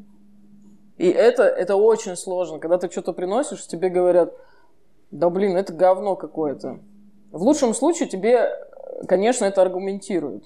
Но это не меняет того, что ты между строк считываешь, что, блин, это говно mm-hmm. какое-то. И ты должен после этого не про... На этом все не заканчивается. Ты не просто убираешь и говоришь, ну, я сделал говно. Там, у меня не получилось построить дом, я его сжег, это говно. Нет, ты пойдешь и тут же ты должен через два часа, условно, да, ну, это, конечно, херня, через два дня ты должен принести снова. У меня один раз был момент, когда ты скатываешь, он у всех был, когда ты скатываешься по стеночке офиса. У меня это было не внутри, у меня это было снаружи. Я просто выхожу покурить, скатываюсь по стеночке вот так. У меня реально это единственный раз, раз в жизни, наверное, но я не особо там как бы, я не особо плачу, но вот у меня был момент, когда у меня вот просто такая скупая слеза скатилась, и мне хотелось просто лечь на пол и сказать, я не знаю, что еще. Ну вот реально, когда mm-hmm. ты не знаешь, у тебя слова закончились буквально, и ты не понимаешь, как еще. Я уже десятый раз несу, я не знаю, что от меня хотят. Мне жопа, вокруг жопа. И это очень тяжело. Но она заканчивается, ты дальше идешь, опять же, и делаешь. Ну, скажи, было, было и такое, что вот ты, ну, типа, часто бывает такое, что люди приносят говно специально, типа, people have Было ли такое, что ты вот прям убогое что-то приносила? Конечно. И это заходило? Не, ну это про другое. Это мое любимое. У меня как-то арт-директор, моя креативная пара ушла в отпуск. Угу. И на такой момент часто бывает, что тебя соединяют с другой парой. Ну, точнее, с человеком. Короче, там был арт-директор без креатив, копирайтера, а у меня не было арт-директора. И нас соединили. BBDO это было. И нам нужно было сделать проект для Мегафона. Тогда выходили кассы, вот эти вот, которые для мелкого бизнеса. Ну, короче, вышел новый закон, в котором все mm, должны... Да, да, да. да а и... это когда было-то? Ну, года три назад, наверное. И мы, значит, нужно было нам сформулировать сообщение на эту тему. То есть нужно было придумать лайн, то есть в простонародье слоган мы так назовем, а, и там какую-то картиночку кинуть. Капец, мы сели, мы начали думать. Какой-то херни... Короче, ну мы написали целый лист. Что-то нравилось, что-то нет. Это вот про момент ты несешь говно. А, и мы приходим к креативному директору, очень классный, очень люблю его, копирайтер. Мы ему показываем листок, он вот так вот его читает, просто пробегается по всему такой. О, а, а вот то, что мы написали, вот говно принесли. Это обычно, знаешь, такая приколюха бывает. То есть ты написал заведомо говно, очень типа смешное, но смешной баян такой как бы. Ну ты вообще не веришь в это. И он говорит, это гениально. Как класс. И знаете, что это было? сейчас. Про, э, просто касно. Господи. Ну, то есть, может быть, в Омске что-то можно сделать, но на рынке как бы Москвы креативных ЕС это прям зашквар. То есть вот эти все игра слов, когда она вот такая, ну типа не классно, а касно. Ну касно же! А, не, не, знаете, не так было. Касное предложение, вот. Как будто картавы составили, это касно. Это как будто ты написал, короче. То есть типа не классное предложение, а кассное предложение. Ну мы просто захерачили картинку кассы, сделали... Стоковый, знаешь, еще тоже не убрали вот этот Сделали баннер. И знаете, что самое обидное, что за всю мою работу в BBDO это был тот проект, про который больше всего восхищения сказал вслух Леш. Он еще потом ходил и другому креативному директору говорит, смотри, бля, они там придумали просто как, блин, как круто. И потом еще самое смешное, что нужно было сделать э, радиоролик, я пишу сюжет-текст э, для этого, для радиоролика. Ну, там вся эта продуктовая херня про то, что, ну, там кассы, бла-бла-бла. И в конце думаю, ну, как без прикола. Я, знаете, заканчивается продуктовая часть, и в конце, типа, правда касно? Ну, там, знаешь, ну, типа, там, ля-ля-ля, бла-бла, у нас мегафон, все включено. Правда классно? И мы реально это озвучивали. Мы чуть со смеху не сдохли, это все прокатило, всем понравилось, клиенту понравилось, это вышло в эфир. И мы до сих пор, когда видимся с этой девчонкой, мы ржем. Ну, типа, что правда классно? зашел, типа... Ну да, да, Ну, всем понравилось, да. Ну, как бы там... Не, я в смысле с точки зрения аудитории. Это, это не такой большой проект был, я не знаю, там, возможно, пролетело просто мимо, это сложно оценивать эту эффективность. Ну, наверное, да. А, давай два. Самый говняный проект и самый, ну, если это не касса, прям самый плохой проект, на котором, не знаю, страдала больше всего. Это вот, вот Из-за которого ты плакала. В голове, вот, вот прям как говно, вот, вот, вот это, блядь, полка, это говна, сюда не лезть. И самый охуительный проект, на котором ты получила, типа, больше всего удовольствия. Ну, вот в моем портфолио сейчас оформлено около восьми проектов. Угу. Это значит, это то, что я хочу а и могу видеть. Сколько, если не секрет? Ну, много. Но они не вошли, либо они мелкие, это не ну, значит, нет, что они нет. говно. А, либо, ну вот тот проект, над которым мне пришлось плакать, это вообще был проект для одного из банков. А, это нужно было просто написать текст ролика для того, чтобы владелец банка на презентации мог показать э, мут-видео. А, это было абсолютно не связано с рекламой, и это было сложно. То есть э, очень много разных проектов. Не-не-не. Нет, это было сильно раньше. Вот. А такие проекты, которые большие, э, на самом деле много хороших. Но, опять же, это не Канны. Это у меня нет какого-то выдающегося проекта, за который я вот прям могу сказать, что, блин, вот мы сделали бомбу. К сожалению, не получилось. Ну, не знаю, у меня недостаточно э, таланта, или у меня недостаточно усидчивости, или не то агентство, не те клиенты, не та команда. Факторов очень много. Поэтому говно есть, да, но оно а логично. Вот, от которого ты получил прям кайф. Вот, вышла такая. Ну, это, наверное, все студенческие работы, потому что они не ограничены ничем. Это тот момент, когда некого винить, это исключительно твой, твое испытание. Mm. И у меня это почему-то получается. То есть в основном на студенческих каких-то движухах у меня получается что-то взять. Mm. И они, получаются, идеи реально очень креативные. А если не брать студенческие работы, э, наверное, ну, могу выделить один проект точно не за результат, а за то, что мы снимали его в Португалии и как мы там кайфанули. Угу. То есть какой-то был тимбилдинг, какой-то был опыт международной съемки с режиссером из Лос-Анджелеса. Влад, видимо, нельзя говорить бренд, да, ну, но нет, это не любовь. А, и там был хореограф из Лондона, ну, то есть это, это просто невероятный опыт, в котором результат, он был на втором месте не потому, что мы не хотели сделать круто, а потому что там и задача не стояла креативной, нам надо было просто станцевать в джинсовой одежде. А, э, но я очень люблю этот проект за то, что он мне дал вообще во всех смыслах. А, если говорить вот так, ну вот в, в прошлом году мы сделали, не знаю, видели вы или нет, с Ламодой коллаборацию Э, для фонда, который помогает больным раком женской груди. Мы вместе с Ламодой изменили онлайн-каталог. То есть у Ламода там каждый час появляется какое-то неимоверное количество товаров, а мы смогли сделать так, чтобы в этой ленте были модели, у которых подняты руки, то есть там, ну, это такой символ. Э, это добрый проект, он социальный, он мне нравится. Ну и какие-то ролики для Мегафона тоже. Есть вопрос? Да, Саш, смотри, вот из того, что ты говорила, ты все-таки еще вот охотишься за вот этим вот белым китом, знаешь, вот, вот не можешь вот уловить вот какой-то вот гениальный проект, вот твой магнум опус просто, вот то, чем ты будешь гордиться всю жизнь. Я думаю, что это грустно, да, но здесь еще нужно учитывать, почему меня отталкивает эта сфера тоже, наверное, об этом нужно знать тем, кто в нее заходит. В том, что здесь можно как бы стать звездой за один день, и это круто.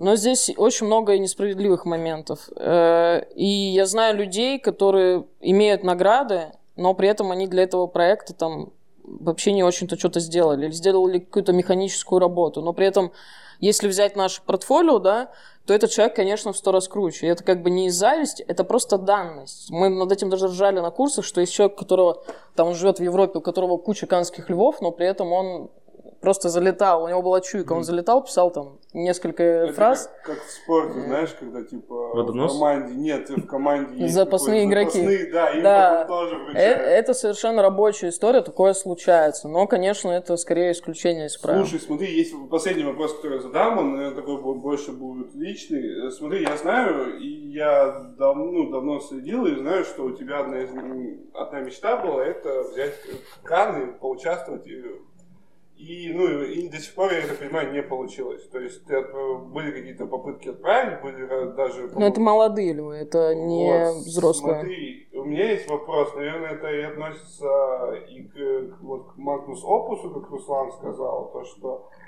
э, если такое, что тебе не хватает сделать вот прям э, лучший проект из-за того, что везде идут ограничения, что ты говоришь, что, что у тебя самый лучший проект в том, когда тебя не ограничивали, когда тебе давали свободу. Это у любого так будет. Бюджет нет, всегда нет, есть. ограничения важны. Ограничения должны быть. Э, когда нет ограничений, это очень плохо для креатива, потому что тебе не за что зацепиться. Ограничения хороши. Там нет в другом смысле ограничений, что да, нет клиента и так далее. Нет, я считаю, что глупо на это уповать. Просто как бы есть молодые львы, а есть взрослые. Молодых львов ты можешь получить в личном зачете, да, как бы тебе должно быть до 30 лет, мой поезд упущен, потому что на эти Канны уже была подача в прошлом году, она как-то быстро прошла, а в следующем году я уже не могу. У меня было, по-моему, две, две попытки или три, наверное. Первые, они были бессмысленны. У меня был шанс только в прошлом году хоть как-то это сделать, но не получилось. Mm-hmm. А взрослые львы, это, ребят, ну... Это серьезно уже. Это надо, чтобы сошлись все факторы. Смелый клиент открытый, команда, ты. Это очень сложно. Понял. Ну, ну что? Я в какие-то моменты подвисаю, потому что мне правда интересно слушать. Смотри, сейчас у нас будут две такие у нас э, рубрики, которые, блядь, мы, начинаем, мы пытаемся... Очень быстрые. Блиц. Первый, да. это такой, типа, трендовый блиц. Давай. Я буду говорить какие-то трендовые вещи. Уже два года. Сколько ты, блядь, зарабатываешь? Нет, нет, это будет слово, на которое тебе нужно сказать ассоциацию. О. А, связано с трендами. А, готово? Давай. Первое, Навальный. Навальный?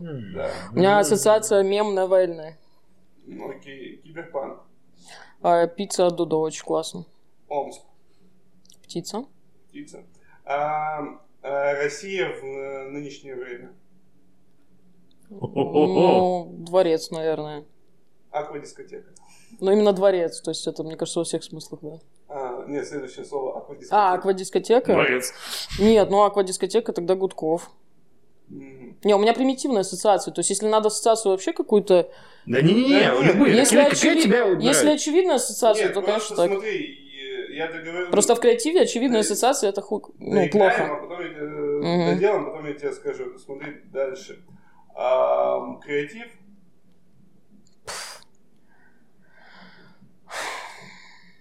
Стресс. а, радость. Снег. А, мечта.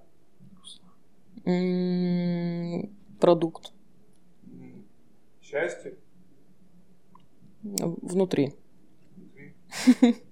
И последнее, наверное, такое А, вы потом склеите какую-то херню из этого, да? Да, да Нет. нет. мы не клеим из этого, просто... э, Ну, давай, опустим, я потом спрошу это уже на вопросах. А, у меня есть так, э, идея внутри меня, что человека очень хорошо э, понять на вот первых его мыслях, которые он Мгм. подает. То есть ты задаешь ему любое слово, если ты понимаешь, э, в каком направлении он думает, ну, Так. тебе, тебе при- примерно проще потом понять человека, какой он. Типа, Поэтому и ты спросил это в конце. Ну ладно, так. вот. И я какие-то, ну, сначала был трендовый, в конце я обычно спрашиваю вещи, которые, ну, типа, на которые человек, типа, отвечает.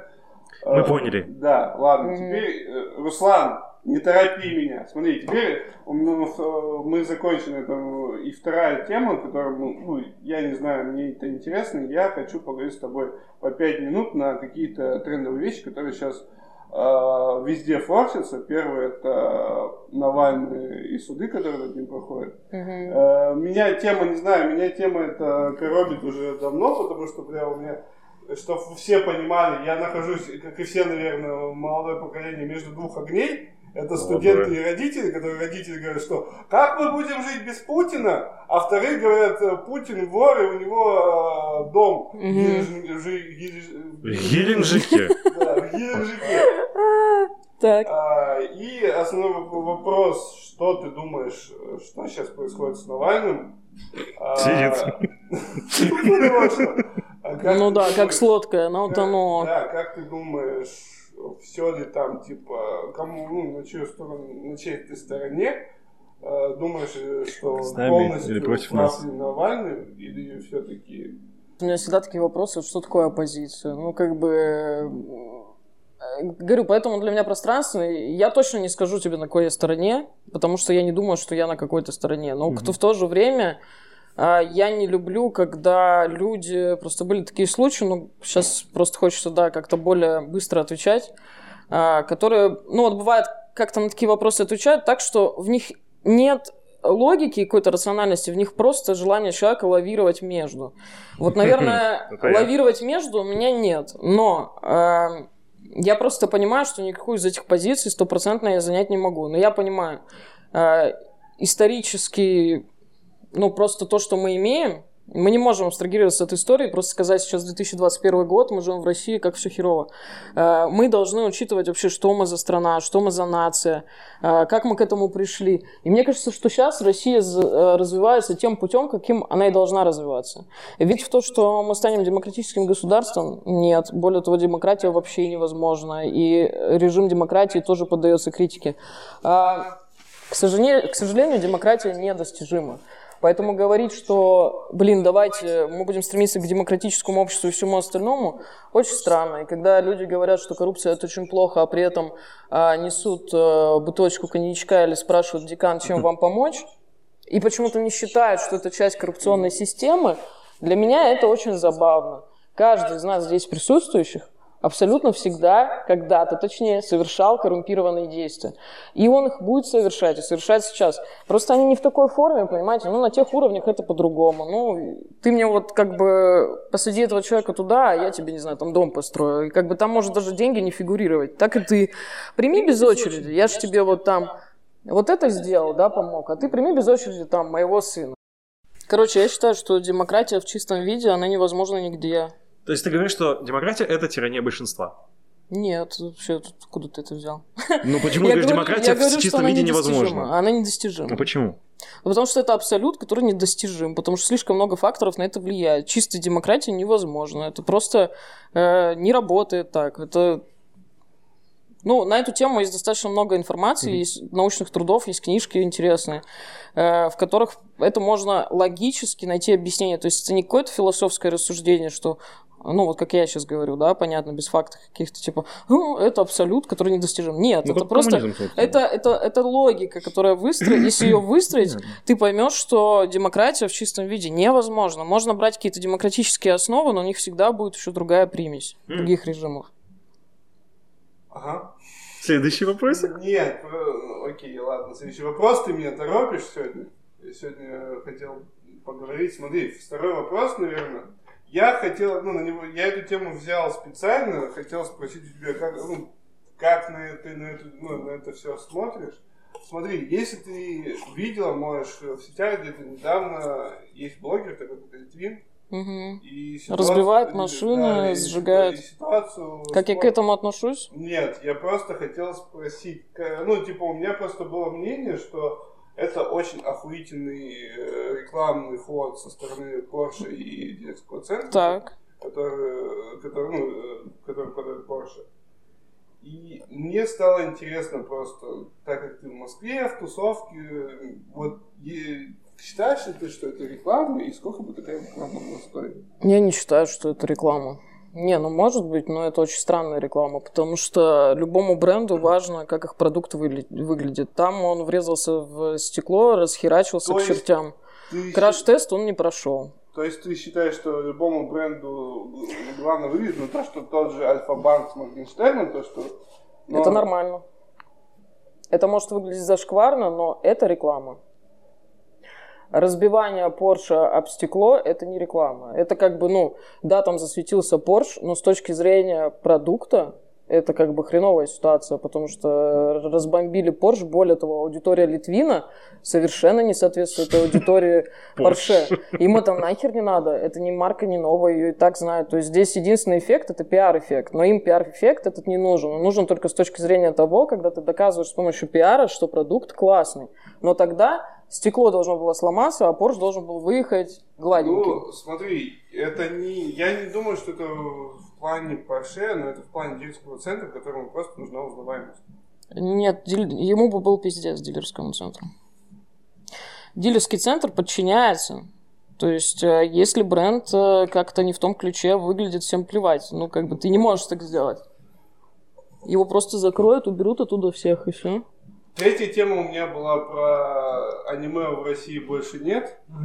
Я совершенно не интересуюсь аниме, у меня сестры Жиза. по нему отрываются. Я просто знаю, что оно существует, что оно очень популярно, Ну, что мне оно совершенно не нравится, оно закончилось на Sailor Moon в И детстве. Влад, как всегда, прочитал Нет, заголовки нет, не, не, не, и не не, углубился в новости. Не, я про то, что не, я про то, что вообще ситуация, то, что от э, что чувак э, само выпилился, и за это наказывать типа э, целую. Ну, слушай, ко многим законам есть вопросы. Можно открыть э, топ законов там каких-нибудь самых э, дерьмовых или дурацких, и там в Америке очень много всего интересного. Я думаю, вы все читали эти законы. Ну, случаются глупости, но мне кажется, что Ну просто стоит из-за этого наказывать всю индустрию. Да не наказывай всю индустрию, закрыли, блин, три портала, все, Влад уже, все закрывать запрещают. Закрыли три портала. А, ну, ну, Запретили да. четыре аниме конкретных. Токийский гуль, там еще какой-то. Смотри, его- Ну, слушай, ну а сигареты нельзя показывать. Ну, Господи, в фильмах пришлось вырезать эти моменты, или вот помните, когда это пикселили, или как там они, что они делали с этими сигаретами. То есть, ну, это тоже абсолютно бред. Но мы, к сожалению, живем, типа, вот такой демократический жест. Проголосовали, блядь, вот тебе закон.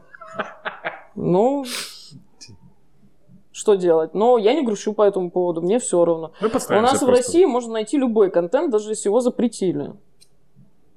Мы не призываем ни к чему, просто говорим.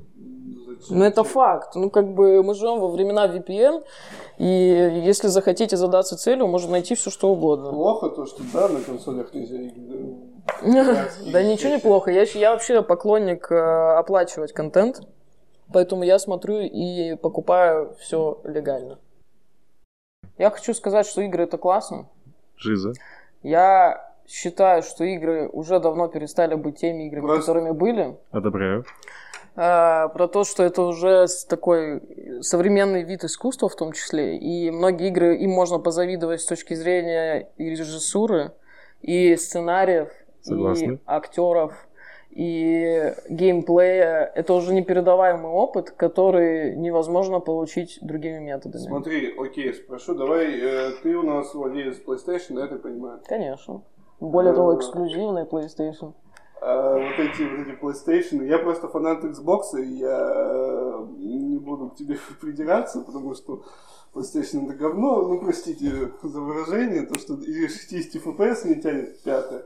Пятую, кстати, заказал, и будешь э, искать что-нибудь где-нибудь. У меня просто, говорю, из-за того, что у меня получилось достать эксклюзивную плойку 4 Pro, э, она меня полностью устраивает. У меня, я просто считаю, что пятая нужна тогда, когда у тебя есть для нее возможности. То есть, мне кажется, что еще возможности моей, в принципе, не реализованы. У меня еще даже не было телека, который бы полностью передал те возможности, которые может моя плойка. Поэтому нет, мне не нужна пятая. Окей. Ну, давай посо- посоветуй что-нибудь из последнего. Я знаю, что, наверное, Last of Us будет, который...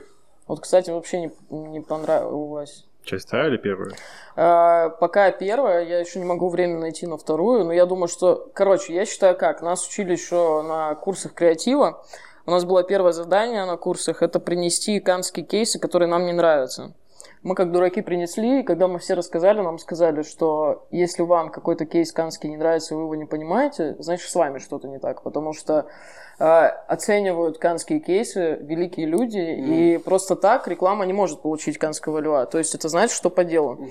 Точно так же Last of Us вторая часть, учитывая количество наград, ее, а, если кто-то ее обсирает, ну, сорян, но я считаю, что он что-то не понимает. э, ну, и там просто есть один момент, за который пошла вся волна. Есть... Я знаю, я считаю, что это абсолютно, ну, это Не, уровень... не, не из-за толерантности, там есть другой момент. Ну, я просто это очень жесткий спойлер, хотя уже все, наверное, знают. Да. И из-за которого вся эта волна по- по- пошла. То есть и даже не из-за толерантности, не из-за... Но толерантность там тоже очень сильно эта тема Come on, поднимается. 21 век... э, К сожалению, Ты казалось бы, но эта тема очень активно перетирается.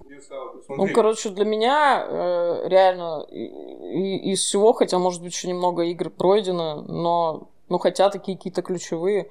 э, Death Stranding — это шедевр.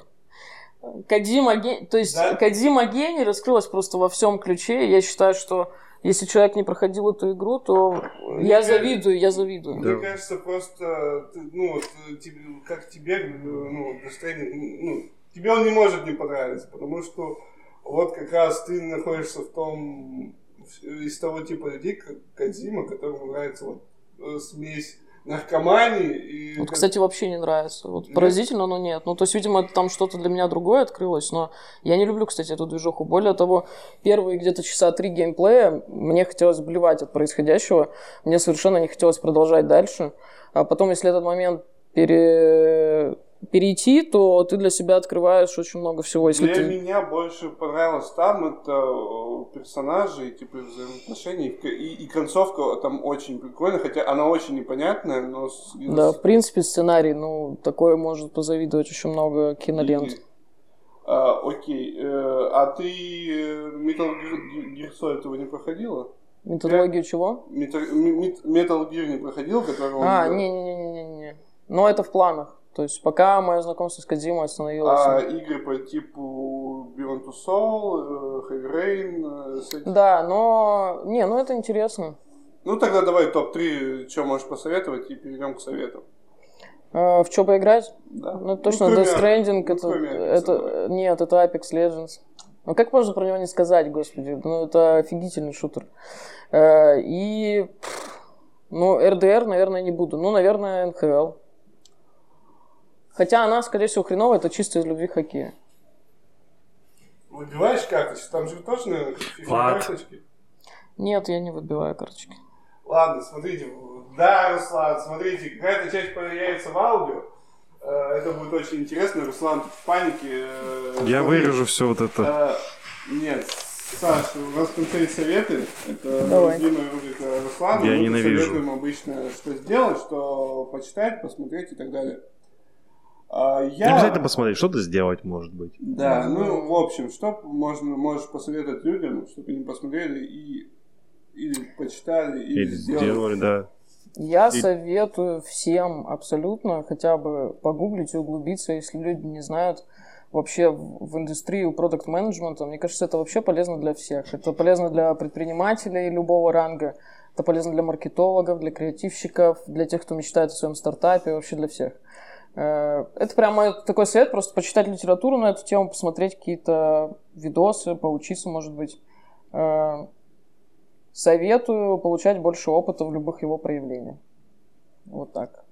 Мне, э, окей, у тебя будет совет сегодня? Естественно. Давай, у меня просто был совет сегодня. Он очень тупой. Я, короче, на днях решил, ну, не на днях, даже, наверное, неделю назад решил попробовать херню, когда ты что-то делаешь э, 20 или сколько-то дней подряд. Ну, типа, и, привыкаешь? типа, привыкаю, да. Да ни хера не привыкаешь. Я просто начал, типа, я долгое время не приближался вообще к книгам, то есть, блядь, для меня какая-то, э, ну, по- фигня была, потому что, я не знаю, я читал мелкие книги, читал комиксы, потому что мне нравился арт, и читал то, что было в сети. И вот, пока- хочу посоветовать, наверное, попробовать этот метод. Саша говорит, фигня. Я пять дней подряд читаю, как бы, мне нравится. Ну и со спортом я также начал заниматься, втянулся. Ты другой вопрос задал. Нет, это не фигня, я не говорю фигня. Вообще нельзя говорить, что что-то фигня. Ну, знаешь, Мой я, я скептически ко многим вещам отношусь. Я человек, который любит больше критиковать, чем, типа, ну, не знаю, такой я Ну, человек. ты должен задать себе вопрос, наконец. Да. Ты уже взрослый мальчик, спросить себя, «А какого хрена ты это делаешь. Какого хуя э, критикую? Это исходит от тебя. Ну, может, я просто человек, который любит негатив больше питаюсь. Может, я вампир энергетический. Нет, это так не работает. Ну, бля, я не знаю. Все равно есть какая-то херня, почему ты это делаешь. Я, Избегаешь смотри, ты нет, у чего-то. меня просто есть фишка в том, что я во всем пытаюсь найти что-то лучшее, из-за этого говню, что все подряд, потому что знаю, что от этого есть что-то более лучшее, и к этому можно прийти.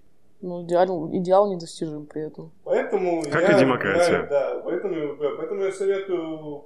Поэтому ты обречен на бесконечный поиск, на бесконечное говнообсирало. Знаешь, я нашел себе кота, и он идеальный. он Который идеальный. нашел не ты, напомню. Да. Который, против которого ты был против изначально. Да, Но как-нибудь он насрет тебе в ботинки, Нет, и, Это, Ну, это было. и ты Я будешь искать другого кота. больше Эту историю мы оставим на другое время. На Он друг- однажды насал из-за меня. И, и с этой интересной, на этой интересной ноте мой совет всем купите поп-сокет. Это классная вещь на самом деле. И на этом мы будем завершать наш подкаст. С вами был кто? Э, Влад, Саша Мир, Руслан, это был подкаст. Рус- Руслан Зло. Да, под- подкаст по зонтам, подкаст обо всем и ни о чем сразу. Спасибо! Под зонтом.